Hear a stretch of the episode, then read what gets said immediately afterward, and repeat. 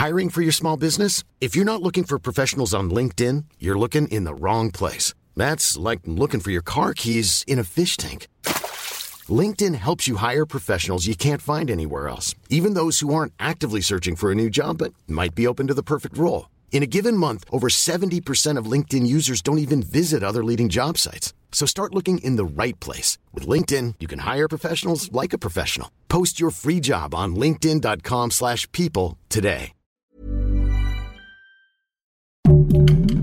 Heraldo Podcast, un lugar para tus oídos.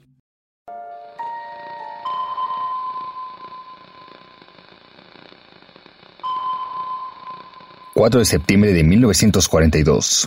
...Colonia Tacuba... ...Ciudad de México...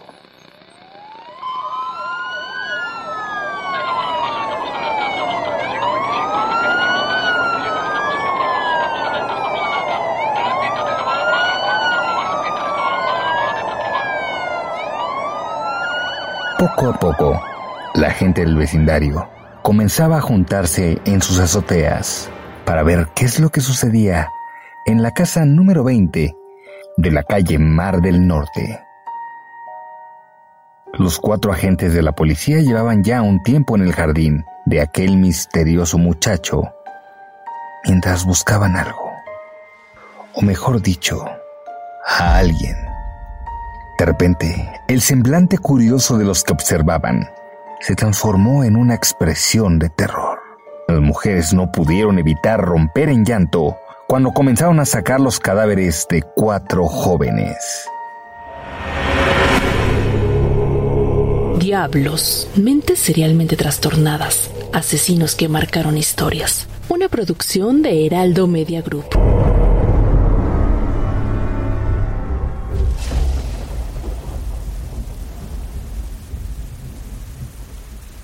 Era una noche lluviosa. Por eso, Graciela Arias no tardó mucho en despedirse de sus compañeros del bachillerato y en abordar ese Ford modelo 1939. Al volante se encontraba un esbelto joven de aspecto débil y enfermizo. El mismo que en varias ocasiones anteriores había visitado a Graciela, pues se decía que era su pretendiente. Cuando el automóvil se detuvo enfrente de la casa del estudiante, Gregorio Cárdenas no lo dudó más y le confesó su amor a la joven de 21 años. Desesperado por no conseguir la respuesta que esperaba, intentó besarla a la fuerza, pero Graciela lo rechazó inmediatamente, dándole una cachetada. Y fue en ese momento que reapareció el chacal de Tacuba. En 1915, un extraño niño que usualmente lucía débil y enfermo vivía en la Ciudad de México con su madre, Vicenta Hernández. Se sabía que la relación entre ambos siempre fue difícil, pues ella reprimía al menor desde que tenía memoria. En la escuela Gregorio siempre fue un alumno brillante, pero ese no era el motivo por el que todos lo identificaban y le temían. Debido a la encefalitis que padecía, Goyo sufrió un daño neurológico irreversible que le provocaba comportamientos extraños y macabros. En la escuela varias veces, sus compañeras se quejaban porque les intentaba quemar el cabello, pero dentro de su casa, las cosas eran mucho peores, pues uno de sus principales pasatiempos era torturar animales pequeños. En las noches, el infierno del joven no cesaba Intensos dolores de cabeza y un impedimento para controlar sus esfínteres fueron problemas que no le permitían descansar y que lo acompañaron hasta una edad madura. Tan solo a los 15 años, Gregorio ya era un conocedor de los prostíbulos de la ciudad, lugares donde visitaba principalmente a mujeres jóvenes, pero a los 20 años, una de sus conquistas resultaría un tanto distinta. Sabina Lara tenía apenas 16 años cuando Goyo mantuvo relaciones con ella y quedó embarazada.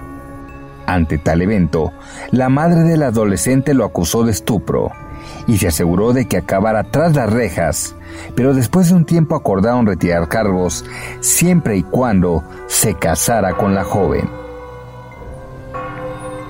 Como para muchos, el matrimonio cambió la vida de Gregorio, pero no por los motivos adecuados.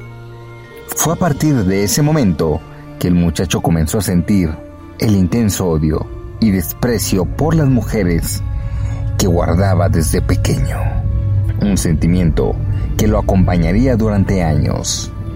Logró escapar de un matrimonio con el que estaba inconforme, acusando a su esposa de adulterio, y se dedicó plenamente a sus estudios.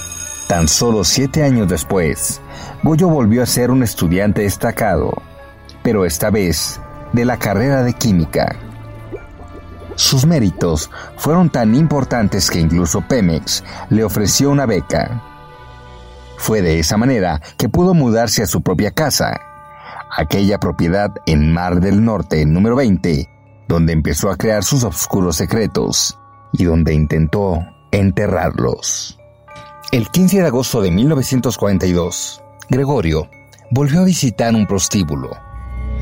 Ese día le ofreció más dinero a Berta, de 16 años, para que lo acompañara a su casa, donde después de mantener relaciones, la jovencita comenzó a observar con curiosidad la colección de libros del hombre.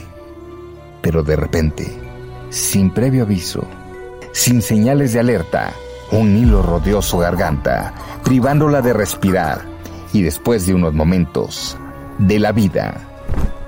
Ese fue el día que oficialmente nació el chacal de Tacuba, un ser feroz y tenebroso que se movía con rapidez, pues solo ocho días después repitió lo mismo con una joven de 14 años y más adelante con otra de 16 años llamada Rosa Reyes.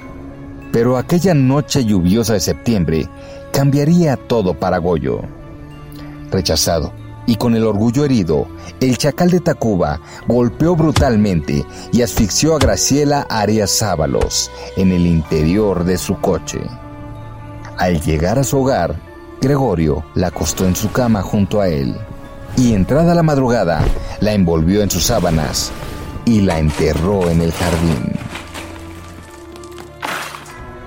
Fue hasta ese momento que se dio cuenta de su grave error, pues Graciela era una joven muy popular e hija de un reconocido abogado. Por la mañana, todos la estarían buscando, y así fue. Cuando los agentes de policía visitaron a la madre de Gregorio, ella argumentó que tan solo unas horas antes lo había internado en un sanatorio mental.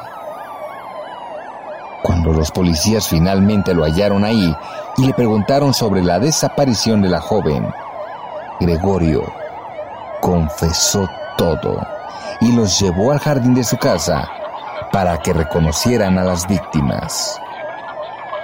El 13 de septiembre, Mientras la policía buscaba más pruebas en su casa y encontraba fotos de Gregorio vestido como mujer, el asesino fue recluido en Lecumberri, en un pabellón para enfermos mentales, por delitos como homicidio, inhumación clandestina y necrofilia.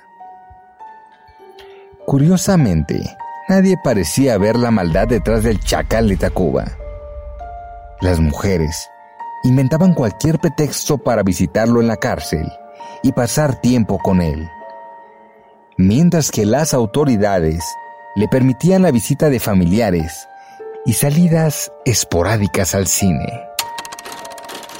Con una sonrisa en el rostro y una actitud carismática, él decía que no recordaba nada de lo que había hecho pero el hallazgo de un diario donde narraba detalladamente todos sus crímenes y los tratamientos a los que lo sometieron en el manicomio de Castañeda revelaron que siempre fue consciente de todo lo que hacía y que había estado fingiendo lo contrario durante años, hasta antes de salir libre después de 34 años.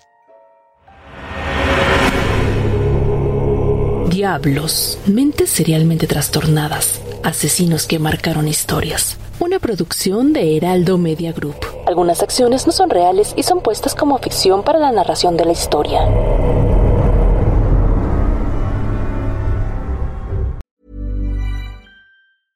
Hey, it's Paige DeSorbo from Giggly Squad. High quality fashion without the price tag. Say hello to Quince. I'm snagging high-end essentials like cozy cashmere sweaters, sleek leather jackets, fine jewelry, and so much more. With Quince being 50 to 80% less than similar brands.